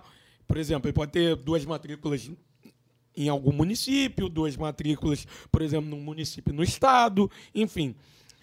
E aí o seguinte, na hora dele se aposentar com as duas matrículas, o que, que vai acontecer? Ele vai ter, ele vai hoje em dia ele se aposenta com as duas matrículas dele, beleza? Vai receber o dinheiro das duas matrículas dele, ótimo, né? As matrículas que ele pegou e trabalhou tantos anos, né? com, com todos os percalços e a precarização que a educação pública né, nos dá, e todo mundo está cansado de saber. Acho que a sociedade, né, por mais imbecil que muitos mostrem que são, né, sabem que não, não é fácil ser professor aqui no Brasil. Agora, é, o, que, que, a, o que, que a reforma vai fazer? Vai fazer com que é, você ganhe, inte- ganhe integralmente, não, você, ganha, é, você vai ganhar próximo do integral na, na sua é, maior matrícula, na matrícula que você ga- ganha mais, e na segunda matrícula você vai ganhar 60%. Ou seja, o governo vai te roubar, e é esse o termo, não tem outro termo, vai te roubar 40% do seu salário que você trabalhou durante todos esses anos. Você trabalhou, você trabalhou durante décadas como professor de forma precarizada, de forma fudida, em escolas públicas merdas, com estrutura de merda, né? E aí, Com direções merdas. com direções minhas, não as minhas, que, né, graças a Deus, Modéstia parte, eu não né? tenho, Ah. eu não tenho esse problema. Suas direções ouvem a gente? É, acho que uma deve ouvir. É, mas ah, o, o outro tem um diretor adjunto que é meio coxinha, se ele ouvir, beijo, Moza. Então, um abraço pra direção do Nilvio. Mas, é, enfim, mas de qualquer forma, é isso. O, o, o governo vai roubar 40% de uma das matrículas. 40% do salário de- da aposentadoria de um professor que trabalhou décadas de forma precarizada. Gente, isso é um absurdo. E tem professor, e pasmem, tem professor que ainda apoia a reforma da Previdência. Muitos. Apoia o Bo- Bolsonaro. Tem muitos. É, é, eu, voltando num assunto que é de assustar como isso está em voga, falar na reforma da Previdência como se ela fosse vital para a sobrevivência da sociedade brasileira. E, né, como eu disse, até 2015 não se falava disso porque a gente não tinha, não vislumbrava um, um- um- um colapso fiscal. E dentro da. A gente, para quem nos ouve, é entender essa relação de arrecadação e de gasto, porque você tem mecanismos de aumentar a arrecadação com a reforma tributária e, sobretudo, com o crescimento econômico. Se crescêssemos 2%. Mas aí entra, fica muito claro que esse governo ele segue uma linha, como você falou, Ju, há, uma, há, uma, há um ataque na tentativa de des- desestruturar completamente a Constituição Cidadã de 88, desmontar toda a rede de proteção social que foi elaborada e construída no Brasil através da Constituição. Você vê aí essa, essa quadrilha que está aí de, neoliber, de ultra neoliberais, a todo momento os especialistas da GNT estão falando que a nossa Constituição é um entrave para o desenvolvimento do país. Como se desenvolvimento e para eles, crise tem a ver com crise de lucratividade do capitalista. Eles não têm o, o ser humano no seu horizonte de cálculo. Então, você desestrutura a Constituição que minimamente criava uma rede de proteção. Você gera uma crise humanitária. Agora, dentro dessa perspectiva da reforma da Previdência, você equaliza as contas. não há nunca a, a, a, o, o pensamento do brasileiro nesse, cálculo. É sempre uma racionalidade econômica fria. Por exemplo, você falar de. Existem mais de 2 mil municípios brasileiros que têm em sua fonte de dinamizar a economia a, as aposentadorias. Porque são cidades muito pequenas que têm uma economia muito local, muito incipiente, em que as aposentadorias, sobretudo no meio rural, o BPC, a aposentadoria rural, que fornece minimamente condições de vida e você dinamiza a economia desses pequenos municípios. Se você corta para menos da metade o benefício da aposentadoria rural, por exemplo, você vai colapsar esses municípios. Você pode entrar numa crise humanitária no país. Agora, não se debate sobre isso, porque crise para eles é crise do capital. E você quer sempre, nessa necessidade de lucrar cada vez mais, você, você ataca a Previdência nessa perspectiva, dentro dessa racionalidade fria. E aí, uma outra questão também que é importante falar sobre, sobre a questão dos benefícios. Você tem o meio urbano que ele é superavitário. A estrutura previdenciária urbana do trabalhador urbano, ela se banca. Mas você tem todos os benefícios, a rede de proteção social que foi criada com a partir da Constituição, que busca assistir quem não tem possibilidade de, de, de gerir sua própria vida. De, e isso é uma questão que envolve uma sensibilidade humana. E aí você pega o cara lá do meio rural que trabalhou a vida toda dentro de condições extremamente cruéis e aí ele nunca é, é, era da cultura do meio rural não ter vínculo não ter nada. aí simplesmente ó amigo foda-se tu não você não não contribuiu tu não pode ser um peso para esse país Se fode aí, Capial. é, se fode aí. É, é isso. E você vê pobre com, com, com, com um olhar tão estreito que não percebe isso. Você tem. é, é, com certeza. Tu tem vizinhos do teu lado, que pessoas do teu convívio, que são pessoas que são meio que sozinhas no mundo, que não tem, que, que depende desse pequeno benefício. E aí veio o governo é, é, pregar em prol de uma austeridade, e aí é, é um canto da sereia. A gente precisa reestruturar a Previdência porque ela é um entrave para o crescimento do país. Cara, o crescimento do país, a falta de crescimento, provoca a desestrutura. A parte. re- você reestruturar a, a, a, a parte fiscal do país, você tem que ter arrecadação, você tem que ter crescimento econômico e você tem que ter emprego. Como com 14 milhões de desempregados, e se você não falar nesse problema do desemprego, você quer discutir previdência. 14 milhões de desempregados são 14 milhões de pessoas que não estão inseridas dentro da parte contributiva da estrutura previdenciária. E isso vai, quanto mais, se isso se perpetuar, Uma relação de causa e efeito. é causa e efeito. É óbvio. Causa e efeito. É preciso debater essa perspectiva da arrecadação. A arrecadação com um cálculo humano é, é pensar em crescimento do país que vem através de investimento, é pensar em geração de emprego para aumentar a- a- a- o número de contribuintes. E não se fala disso. É corte, corte, corte, corte, corte. E desvincular a receita para cevar o, o- o mercado financeiro, a dívida pública, né? Porque, ao final, os ultraliberais só pensam, é, é, é, o, o horizonte de cálculo deles é só esse. O horizonte de cálculo deles é chupar saco da elite rentista desse país. Essa é. Exatamente. É, você me falou um lance aí que eu me remeteu. é, ai, ai, ai, ai. Quando a Princesa Isabel. Ai, ai, ai. Ai, ai, eu pensei agora a Princesa Isabel. Quando a gente teve a abolição da escravatura. Ai, ai, Princesa Isabel. Porque assim, tipo assim, pegaram os meus neguinhos, meus antepassados, falaram assim, porra aí, pega teu pano de bunda aí, agora mete o pé. O cara não tinha nenhuma proteção, não tinha nada, não tinha fundo de garantia. Porra nenhuma, né? Não tinha porra nenhuma. Pega o paninho de bunda e vai se virar aí, Se vira, cara. amigo. Então, assim, e aí o que, o que esses miseráveis, o que esses canalhas, o que esse governo pernicioso precisa entender, que quem move, quem aquece a economia do país é o povo pobre, que gasta aqui. Sim. Eu conheço gente, É o consumo né? interno, o eu, conhe- interno. eu conheço gente que, assim, é, é, até bem próxima a mim, que, que não, não compra nada aqui no Brasil. Não, não, não- tem roupa, mas é tudo de fora. E Quem aquece a economia de- desse país é o povo. Tudo que a gente consegue, um dinheirinho que a gente consegue, a gente vai gastar aqui. Aí vai cortar o PIS do cara que ganha até dois salários, que ganha dois salários mínimos, que ganha mais de um salário mínimo até dois. Aí corta a- a- o benefício da, da, da, da aposentadoria, corta a porra toda. O cara faz o quê? Vai viver de quê? Como é que vai fazer para comprar? Não vai nem sequer vai, vai comer, vai comprar seus remédios, não vai, vai conseguir sobreviver, né? E aí, para onde que a gente está caminhando? É para um abismo, cara. Assim, eu, eu É barbárie. É barbárie. barbárie. Sim, sim. É barbárie. Não, e, e, e assim, tem, eu acho engraçado que tem uma galera que fala assim, ainda em defesa né, do, do Bolsonaro.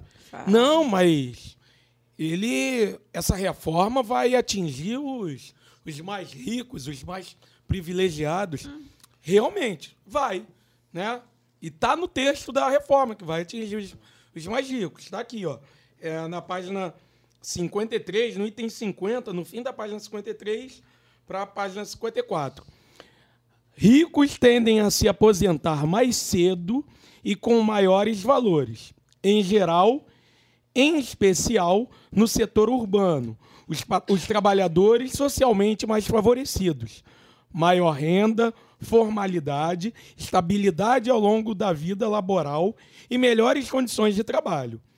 Tendem a se aposentar por tempo de contribuição, isto é, sem idade mínima, com idade média de 54,6 anos em 2018, tendo expectativa de recebimento de benefício de 27,2 anos e com valor médio de cerca de R$ 2.231 reais.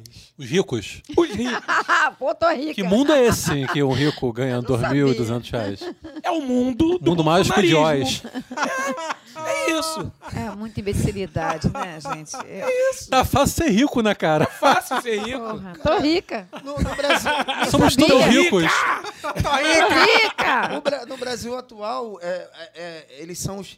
Isso é, é- é a questão de se sentir rico, são trans, trans ricos, né? É a, é a- é a mutação do, Trans do- rico.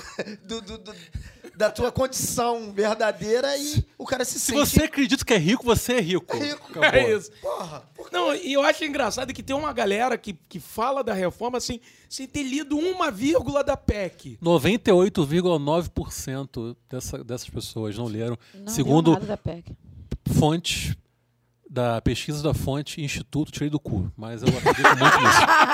o, o- um dado dentro dessa economia, do- desse número louco que ele persegue, um trilhão, né? Que o Paulo Guedes fala, eu quero um trilhão. Ele parece até aquele adolescente que está Ade- querendo é. o iPhone Em 10 de anos. lançamento. Eu quero um trilhão, eu quero um trilhão. E bate o pé, faz beicinho, tchutchuca, fica fazendo beicinho, né? Querendo um trilhão. E aí, estudos E feitos se não der, vai, é, vai embora. estudos feitos na comissão, embora. na comissão do Senado, que, que foi apresentado, né, nos estudos, 70% do montante de um trilhão vem dos ricos.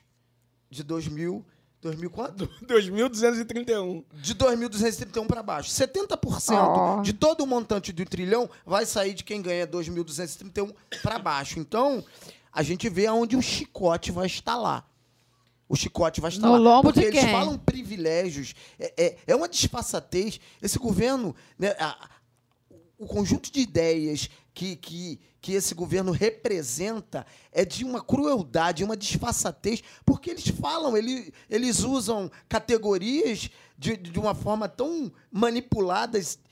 A rico ganhando 2.200 e pouco, combater privilégios de pessoas que ganham, né? Pô, ganhar, sei lá, 3 mil reais para eles é ter privilégio. Agora, é engraçado que o grupo do alto funcionalismo público, que não vai ser atingido por eles, que tem a possibilidade de fazer um lobby direto né, com as instâncias do poder, que é a galera o Judiciário. judiciário, o legislativo e os militares. Ninguém vai mexer no quinhão deles. Ah, né? não, pelo contrário, os militares ganharam um aumento. Sim, né? sim. E principalmente Ganharam. o alto escalão dos Sim. militares. E lembrando que no Chile os militares ficaram de fora do regime de capitalização da Previdência. É, Pinochet, né? Ó, por que será? É, né? por que será? Enfim. Mas, ô, ô Jô, você é bancária e faz parte dos sindicatos bancários, correto? Isso, correto. Como é que tem sido a atuação de vocês em relação à reforma da Previdência, no sentido de trazer à luz essa questão? Os bancários, de uma forma geral, estão mobilizados? Como é que está? Vocês têm conseguido ter um retorno interessante aí da população? É, olha, é, eu costumo dizer que o trabalhador, a trabalhadora bancária e bancário, assim, eu converso muito com eles, né? Quando eu faço a minha, a minha base aqui.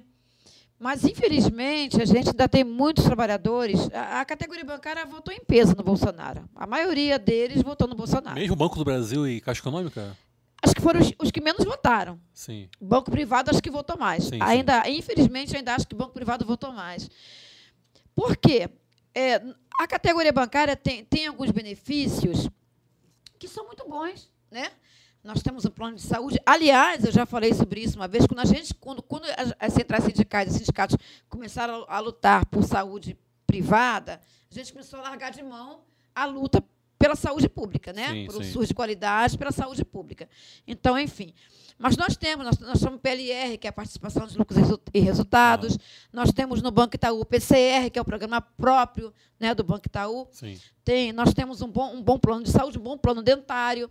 Temos é, é, o, o, homem, o, o trabalhador bancário agora conseguiu o- a licença paternidade de 20 dias. Sim, sim.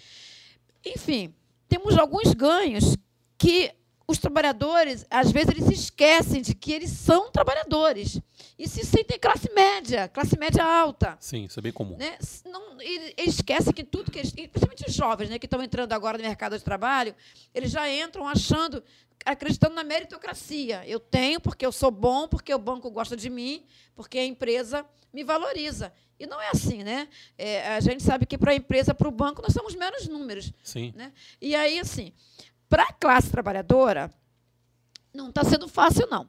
Eu vou, eu vou dizer para você uma coisa, e eu falo isso para eles quando eu chego na agência onde, onde eu, nas agências onde eu faço a minha área aqui, na, na- em Campo Grande. Assim que Bolsonaro foi eleito, eu fiquei, eu fiquei com, com muita raiva. Eu fiquei, para eu entrar numa agência bancária, eu demorei. Porque tinha, tinha um companheiro meu que me dava uma força. Não, Jô, vamos lá, do Banco do Brasil, ele, que é o Marcos Rosa. Não, Jô, vamos lá, tal. Mas eu fiquei muito, eu fiquei assim, muito decepcionada. E aí eu falava para eles, eu, eu, me senti como se o meu trabalho, o trabalho que eu faço com vocês, de vir aqui informar, não tenha valido nada. Porque vocês votaram em peso numa pessoa que está prometendo retirar os direitos da classe trabalhadora. Né? E está fazendo, né? Foi sincero, né? Foi sincero, não mentiu para ninguém. Está fazendo, está retirando, né? E aí, infelizmente, é um trabalho agora que a gente tem que fazer de formiguinha e recomeçar a trabalhar a mente né, dessas pessoas, ganhar corações e mentes não é fácil, e a gente tem que recomeçar. Mas não está sendo fácil, não. Então é um trabalho hercúleo aí que vocês vêm realizando. Vocês têm feito muitas atividades? Bastante. É, contra assédio moral, é, é, contra fechamento de agências. O Itaú prometeu agora, nesse ano, fechar 400 agências no país. Sim. Eles estão investindo na era digital, né? Agência digital, então está fechando a agência, demitindo, cometendo assédio. A gente está sempre na luta, né? Justo. Eu queria citar aqui mais alguns dados que eu peguei enquanto eu pesquisava para a gente fazer o- esse programa, esse episódio. Eu achei algo bem interessante. Alguns dados fornecidos pelo José Luiz Oreiro, economista da UNB.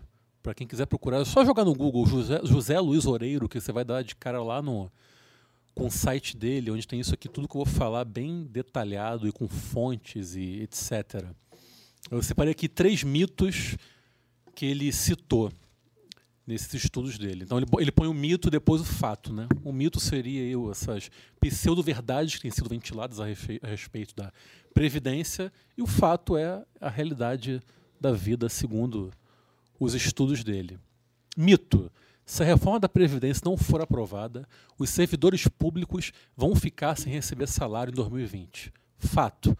A União tem mais de 1,2 trilhões parados na conta única do Tesouro do Banco Central, ou seja, 18% do PIB.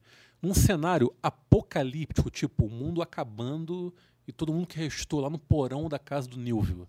Impossível de acontecer se todos os bancos, fundos de investimento e fundos de pensão parassem subitamente. Então, tipo, é tipo o cenário mais apocalíptico possível. Distopia plena. Distopia plena, mais do que Brasil 2019. É, se todos os fundos de investimento e fundos de pensão parassem subitamente de transacionar com títulos públicos, o Estado bancaria sozinho suas despesas por mais dois anos. Lembrando que é o pior cenário de todos os tempos na história da humanidade, desde o Antigo Testamento. Mito: os gastos previdenciários respondem por mais da metade do orçamento da União. Fato: os números divulgados pelo governo ignoram as despesas com pagamentos de juros, que Oreiro chama de despesa ausente. Quando incluímos essa despesa ausente, uma anomalia brasileira, o peso dos gastos previdenciários cai substancialmente. Mito: a reforma da Previdência, se aprovada na sua integralidade, irá resolver o problema fiscal do país. Fato: o problema fiscal do Brasil não é excesso de gastos, mas crescimento anêmico, que é o que o Adriano vinha comentando aqui. Não há solução para a crise fiscal no contexto de uma recessão que se eterniza. Pode falar. Sim, então, e aí fica muito claro essa, essa última aí. É, não se debate hoje no país medidas que, que, que busquem o aquecimento da economia, que, que, que busquem é, investimentos. Não se debate. É porque não é do interesse deles, né? Sim, O Brasil está parado. parou. O Brasil parou. Estagnou. Não se debate e, e só se fala em corte de gastos. Sim. E essa ideologia mitológica, né, que se fala, ah, você vê, né, a galera que quer que quer debater o problema e fala, ah, mas é natural, o básico da economia é o seguinte, se você tem uma casa, como é que você vai gastar mais do que você arrecada? Primeiro, que essa lógica não se encaixa no- na, na economia de um país, de uma nação. Se você pegar as grandes nações do mundo, ela devem, ela deve, é, é, a dívida pública, por exemplo, do Japão é 120% do, do PIB do Japão. Dívida é algo normal dentro de uma nação.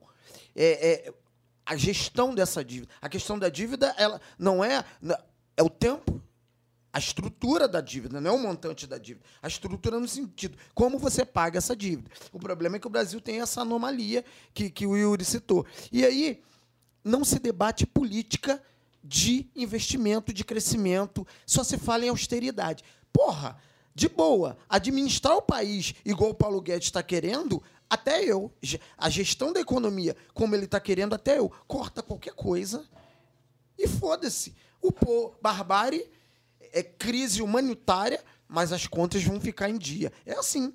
Assim é mole. Assim é mole ser ministro da economia. Por quê? A ciência econômica, ela pressupõe você para a gestão de uma nação, sobretudo você tem que ter como cálculo os brasileiros e não só a austeridade, só a racionalidade fria e cruel. Não se fala. E não só botar no lombo de quem é pobre, né? Claro. É isso. 70% de um trilhão vai sair do nosso bolso. Aí é mole. É bem fácil administrar o país nesse sentido. Não, é, é isso. É, Então- tá, tá correto. Então é isso, acho que deu para fazer um bom debate aqui, muito enriquecedor e esclarecedor a respeito da reforma da Previdência. Então, parabéns para nós quatro que aqui estamos.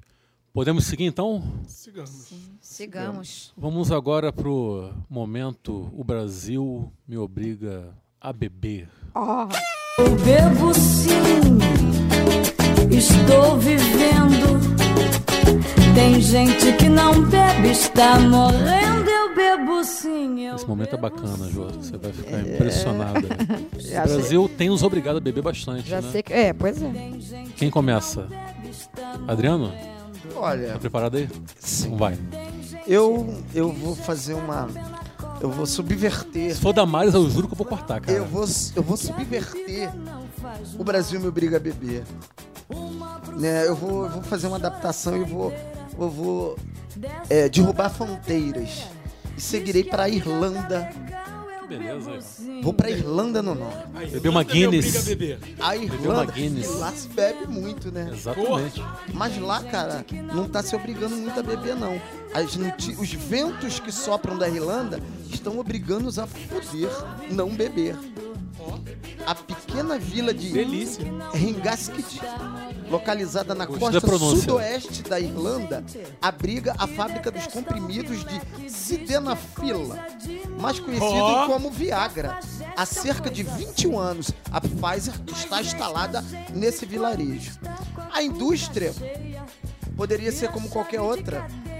Poderia ser qualquer outra, mas o que acontece? Ela é uma fábrica de Viagra e corre, né, nas vielas da pequena cidade que a fumaça que sai das chaminés, das chaminés das- da fábrica, ela tem provocado mutações na libido dos moradores. O famoso pau duro. Sim, a paldurecência tá geral lá na Irlanda. E, pasmem, tem gente. O turismo está sendo. O turismo geriátrico Tá sendo aquecido? está sendo aquecido. E aí foi encomendado um O estudo pessoal tá migrando pra. é, pelo governo irlandês para saber se de fato essa coisa dessa fumaça de fato tem algum impacto na libido da galera. E, né, para decepção, disseram que não, mas enfim, como a sugestão da ideia é muito sedutora, eu acho que a questão psicológica ficou. E, e a, a, a, a fumaça da, da Pfizer, da fábrica do Viagra, está ainda promovendo é, é, esperança né, na, na galera que tem problemas de disfunção e o pessoal está migrando lá. Então, fumaça do Viagra provoca paldurecência num pequeno vilarejo da Irlanda. Na Irlanda, a pipa do vovô sobe sim. Sim! Eu acho que eles vão, eles vão instalar uma fábrica na, no distrito industrial ali de Queimados e já tem muita gente já de olho, de repente, comprar Tem- e morar lá. Tem muito broche em queimados, é isso? Você quer dizer? Não, mas no Rio, sei lá, enfim. Ah, tá. Dar um upgrade na, na- na- na- É isso. nas, nas noites tórridas. Então vamos ao meu momento. O Brasil me obriga a beber. Esse é bom. Chanceler atribui aumento da temperatura da Terra a asfalto quente. Como não, né? O ministro das Relações Exteriores, queridíssimo Ernesto Araújo, aquele ignóbil, questionou no Congresso Nacional nesta quarta-feira, dia 30 de maio, as evidências científicas de aumento da temperatura terrestre nos últimos 200 anos. Ao apontar supostos equívocos nas medidas atuais, o chanceler afirmou ser, aspas, necessária uma discussão aberta e não ideológica. Parênteses, é muito engraçado um imbecil desse falar em não ideologia, né? mas tudo bem, fecha parênteses. Desse tema, fecha aspas. E vamos abrir aspas novamente para esse imbecil. Não há um termostato que meça a temperatura global. Não diga, né? Existem vários termostatos locais, explicou Araújo aos deputados da Comissão de Agricultura, Pecuária, Abastecimento e Desenvolvimento Rural da Câmara. Então, Caralho. Resumo da ópera. Galera, relaxa. O aquecimento global é uma mentira, é uma farsa, é uma invenção, é uma invenção da mídia. Na verdade, o que está ocorrendo é que o- os termostatos do planeta Terra estão mais próximos ao asfalto quente, obviamente, como a gente nunca parou para pensar a respeito disso, e por isso que, hipoteticamente, a temperatura da Terra está subindo. Mas fiquem Ah, pô, tranquilos, isso é a uma tá grandíssima lorota, como atestou o nosso grande chanceler Ernesto Araújo. Mas ele vai tomar medidas, ele vai mandar agora. Ele vai tomar no cu, eu a, espero. a- a medição ele vai, vai mandar para Bangu e Santa Cruz, que aí vai atestar o que ele está dizendo. Não, eu quero que ele bote o dedo no asfalto de Bangu em janeiro, meio-dia, depois enfie no cu dele. Eu acredito. Meu Deus, eu não sabia que tinha essa, esse momento. Mas aqui, eu Tem. procurei uma curiosidade Ah, show, aqui. Achei show, uma, show. Calma que eu achei A Jo, a jo é uma eficiente. curiosidade Nada como eficiência uma bancária Eu entre nós aqui. aqui. Não, não, é. Os fatos- É. do, do, do, É isso. dos Moreira Salles. Parabéns, Itaú. Vai no vola. Os- Então, meu momento Brasil me obriga a beber vem também de um bolsonarista. Nosso e um bolsonarista fluminense. Raiz, bolsonarista Ui. raiz. É bolsonarista raiz, é. Fluminense o não- time- Não é, não é filho, mas é raiz. Fluminense time é o estado.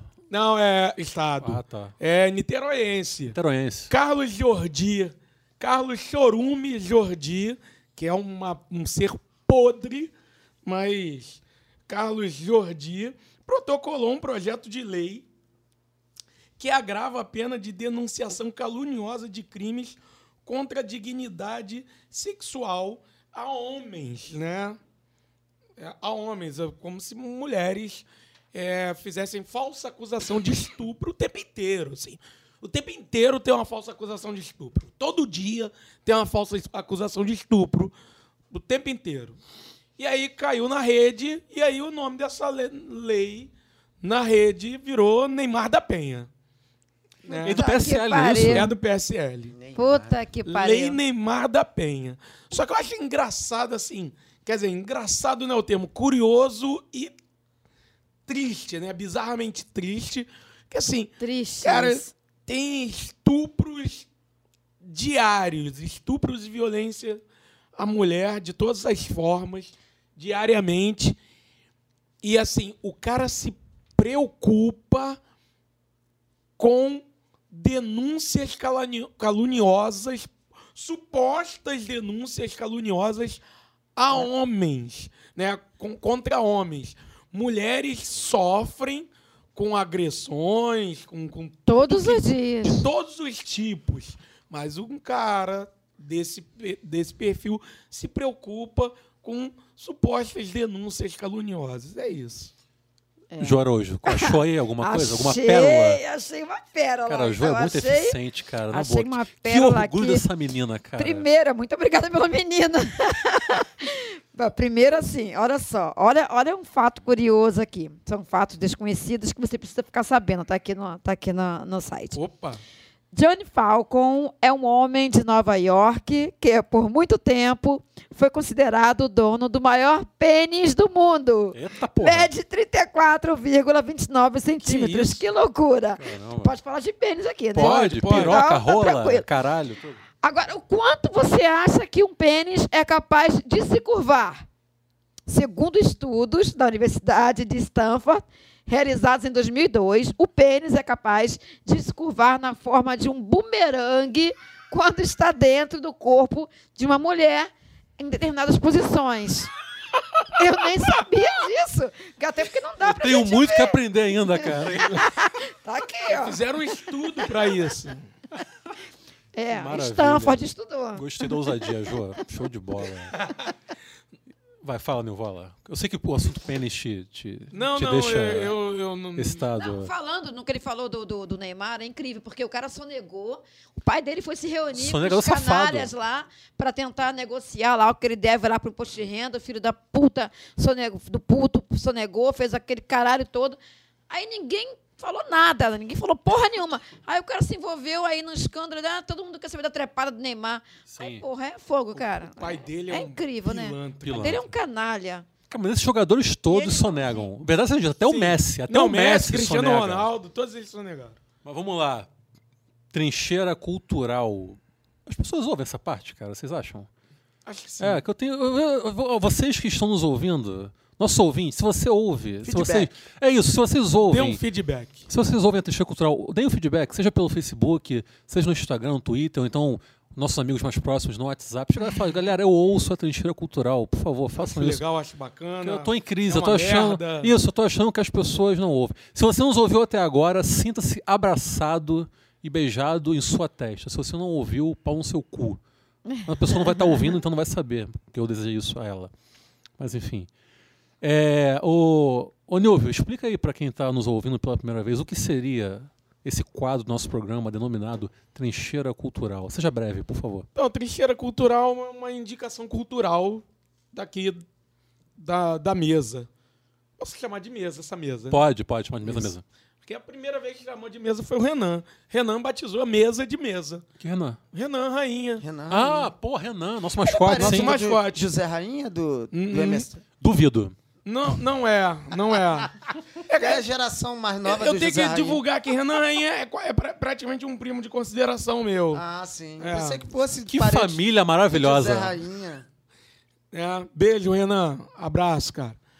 Enfim, mas. Então, é uma, uma indicação cultural da mesa. E aí pode ser um, um livro, um filme, um site. É, Canal do YouTube. e um canal de YouTube. Um pode ser artigo, qualquer, qualquer coisa. coisa, assim. Qualquer coisa. Show. Quer começar, Jô?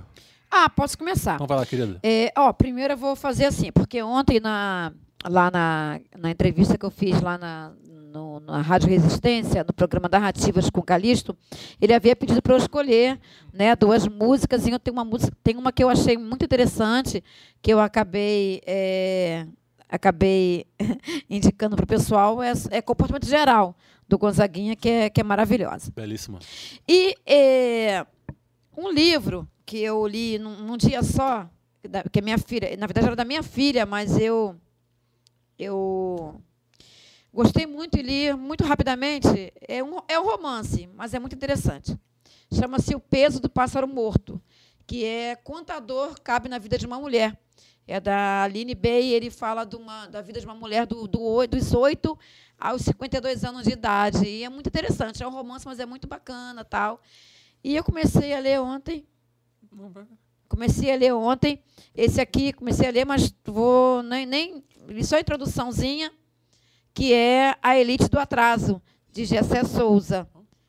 Que é bem, que é bem interessante, que fala da escravidão à Lava Jato. E é um, e é um, um, um assunto bem atual, né? É, da escravidão à Lava Jato, Gessé Souza, A Elite do Atraso. Quem quiser, quem puder, leia, que é muito interessante. Show de bola, Jô. Vai, Nilvala. Então, é, a minha trincheira cultural fica, fica aqui por conta do, de um podcast, da indicação do podcast, do Muito Mais do que Futebol. É podcast do, com o maravilhoso Mauro César Pereira. Maior flamenguista vivo, É, essa possivelmente. essa parte, né? Ninguém é perfeito, né? Ninguém é perfeito, mas excelente comentarista.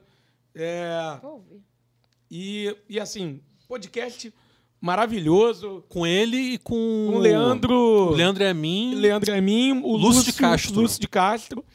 E assim, cara, galera que curte futebol, é, é assim, é maravilhoso o podcast. É, é assim, é, é, é realmente o jornalismo que a gente gostaria de ver, é o comentário que a gente gostaria de ver realmente na- na- nas resenhas esportivas estão nesse podcast.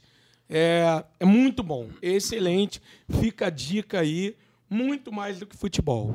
Eu também ouço e corroboro com a dica do Nilvio. Quero dizer também que o Lúcio Castro responsável por ter dirigido uma série muito boa chamada Futebol nos Tempos do Condor, que é analisando o futebol nos países am- latino-americanos durante as ditaduras militares da década de 70 e 80. Excelente.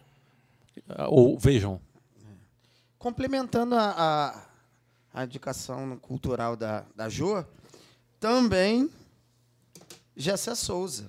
Mas é o canal do, de YouTube dele, o perfil no espelho. Que ele é um canal de, de, de programas semanais que ele faz análises socioeconômicas do Brasil. Sempre né, com brilhantismo e com a profundidade crítica do Gessé, que é própria dele. Para mim, um dos, da- da- dos mais argutos analistas socioeconômicos do país, numa perspectiva crítica, vai fundo né, para desvelar é, é, é, toda essa canalha que, que, que, que- está no poder do país. Então, canal do YouTube, o perfil no espelho, Gessé Souza, é muito interessante e nos dá uma possibilidade de, de, de análise para além da pasmaceira né, que, que ocorre dentro da nossa grande mídia. a minha indicação de hoje é bem temática e conceitual. Já que estamos em 2019, eu decidi indicar cinco discos brasileiros de 1969, ou seja, que estão fazendo 50 anos em 2019. Vou começar com dois discos mais obscuros e depois com três clássicos. O primeiro disco que quero indicar é o disco do grande pianista e organista Dom Salvador, ele que foi um dos pioneiros do samba jazz, ele que tocou com Elis Regina, com Elza Soares, com Jorge Ben e que teve também muita muito contato com a galera da bossa nova na década de 50 e começo da década de 60, principalmente no Beco das Garrafas. Ele que depois foi mem fundador, membro fundador da banda Dom Salvador e Abolição, que lançou inclusive o grande clássico Sangue, Suor e Raça, ouçam, mas não esse disco que eu vou indicar hoje. e que, inclusive, não mora mais no Brasil, já está radicado nos Estados Unidos há muitos e muitos anos. Eu quero indicar o disco dele chamado Dom Salvador. Inclusive, nessa época, a galera não era, não era muito criativa para dar títulos aos seus discos, como vai ficar muito claro nos próximos minutos. É um disco sensacional que ele mescla. É um, é um álbum instrumental que ele mescla funk, soul music, samba, jazz.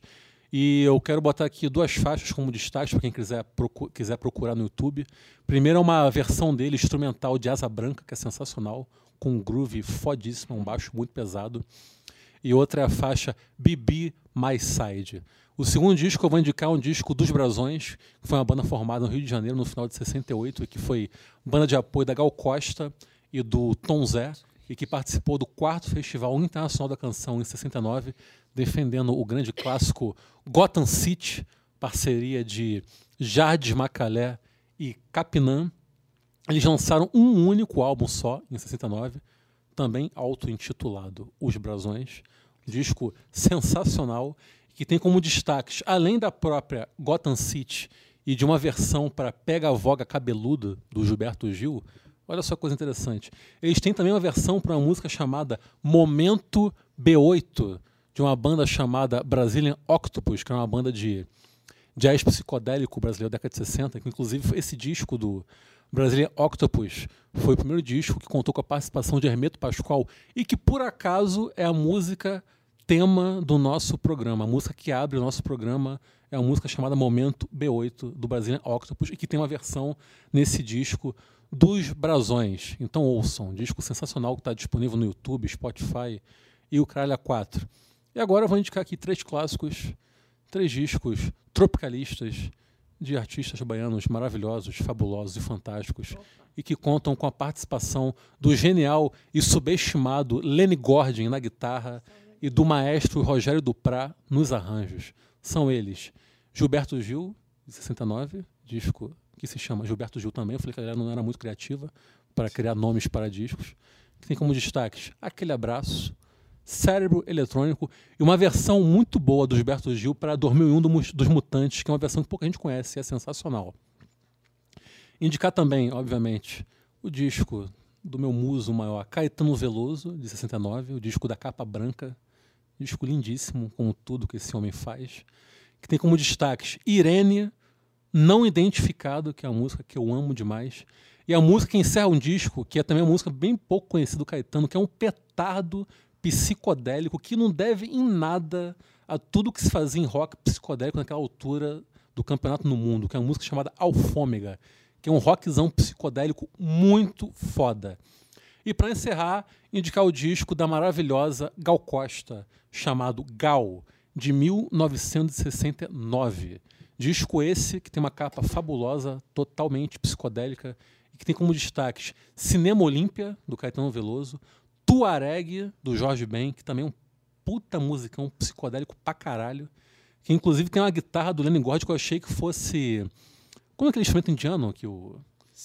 Eu achei que fosse uma cítara, mas não, é uma guitarra mesmo do Lenny Gordon, um negócio sensacional. E Meu Nome é Gal, essa maravilhosa Oh. balada, que muita gente não sabe, mas é uma composição de Erasmo e Roberto Carlos. E é isso, essas são minhas indicações. 30 minutos de trincheira cultural. Maravilhoso.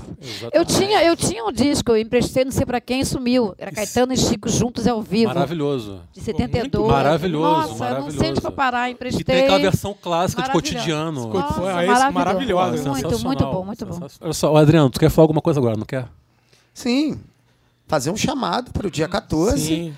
o movimento nacional da greve geral contra a nefasta reforma da Previdência do Chicago Boy eh, Paulo Guedes. Então, todos à rua, porque urge a mobilização para barrar esse chicote que eles querem instalar no lombo da classe trabalhadora. O Brasil será pequeno. Vamos pra porrada, porque senão o bicho pega pra gente.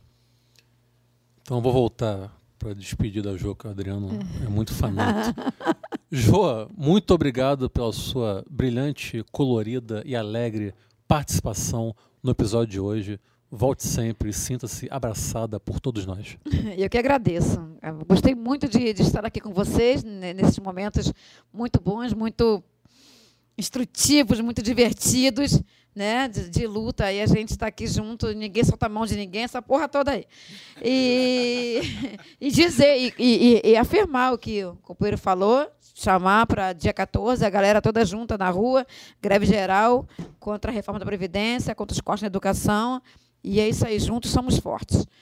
Vou citar uma coisa bonitinha que eu li, que é do Intercept Brasil, que fala é, a liberdade de imprensa existe para jogar luz sobre aquilo que as figuras mais poderosas de nossa sociedade fazem às sombras.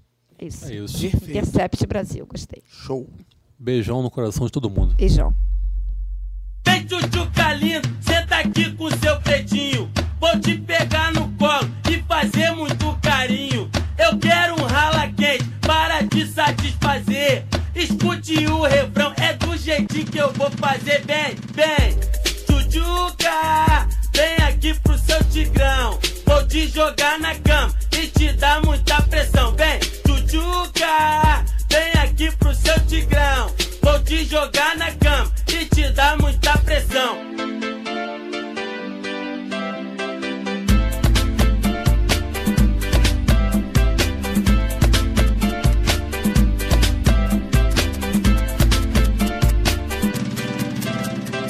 Vem, tchutchuca senta aqui com seu pretinho.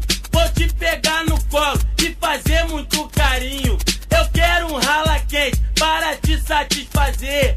Escute o refrão, é do jeitinho que eu vou fazer. Vem, vem, tchutchuca, vem aqui pro seu tigrão. Vou te jogar na cama e te dar muita pressão. Vem, tchutchuca, vem aqui pro seu tigrão. Vou te jogar na cama e te dar muita pressão.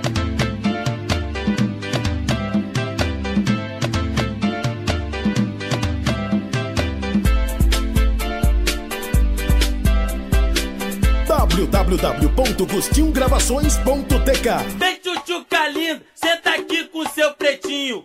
Vou te pegar no colo e fazer muito carinho. Eu quero um rala quente para te satisfazer. Escute o refrão, é do jeitinho que eu vou fazer. Bem, bem, tchutchuca, vem aqui pro seu tigrão. Vou te jogar na